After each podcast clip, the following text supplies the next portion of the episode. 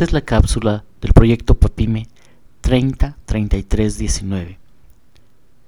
El día de hoy tenemos por tema los conceptos en la ciencia social. Notas a partir de un ensayo del doctor Joel Flores Rentería. Las súbitas transformaciones culturales, sociales, políticas y económicas generadas por los procesos de globalización, transculturización y de innovación tecnológica han dado paso a dinámicas y entornos cada vez más complejos que dificultan la aprehensión de los fenómenos sociales. Los conceptos que en décadas anteriores daban cuenta de la realidad hoy parecen haber sido superados por esta. Incluso ha sido necesario crear nuevos conceptos para conocer acontecimientos no necesariamente nuevos, pero sí ignorados hasta ese entonces. Tal es el caso del feminicidio, que da cuenta de un hecho diferente a los contemplados bajo la denominación de homicidio. Lo anterior no supone que no hayan existido feminicidios, pero como se carece del concepto no podemos conocer dichos acontecimientos, razón por la cual pasan desapercibidos y confundidos con otros eventos que similares en la forma, pero distintos en el fondo. El concepto nos permite diferenciar, tipificar e identificar los atributos esenciales de un fenómeno social, cultural, político o natural. En este sentido, recoge la historicidad y el conocimiento, pasado, presente, que nos permite dar cuenta del fenómeno estudiado.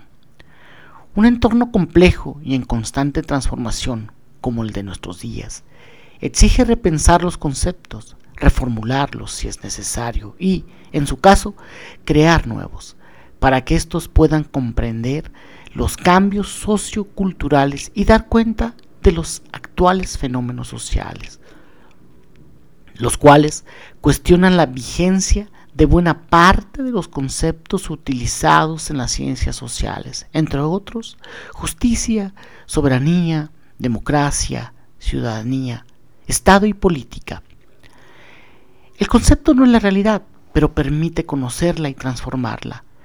Proviene de la palabra latina conceptus, la cual denota acción de concebir o pensamiento.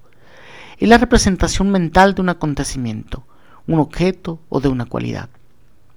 Existe una relación indisociable entre concepto y realidad, aunque sin llegar a confundirse uno y otra. Sin conceptos no hay conocimiento de los hechos ni de las cosas. Un fenómeno puede ser conocido cuando se le conceptualiza. El concepto de algo no es la cosa en sí, sino sus atributos y características esenciales. Muchas veces, primero el concepto es pensado y luego la realidad es transformada por éste. Lo anterior ha ocurrido en todas las innovaciones. Primero fue concebido el concepto de automóvil eléctrico y después fue construido. En otras ocasiones, la realidad supera al concepto es entonces necesario reformularlo o crear uno nuevo para dar cuenta del acontecer sociocultural y político.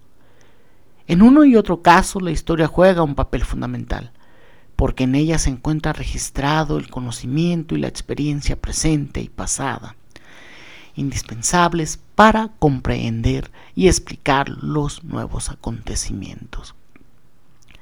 El concepto conlleva dos lógicas o movimientos, uno diacrónico, que recoge la historicidad y el conocimiento en torno al fenómeno estudiado. Otro sincrónico, que remite al problema a investigar o por conocer. Una y otra lógica se encuentran perfectamente relacionadas.